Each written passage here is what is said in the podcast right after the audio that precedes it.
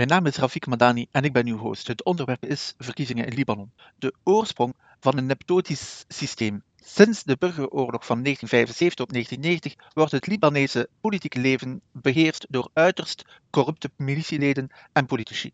In 1990 bevestigen de akkoorden aan het einde van de oorlog, de Taif-akkoorden, de greep van deze politieke elite op het land. Deze militieleiders en hun politieke bondgenoten, afkomstig uit de voornaamste religieuze groeperingen in Libanon, hebben een economische en politieke systeem van herverdelende kleptocratie in het leven geroepen. De aard van dit neptotisch systeem is extreem.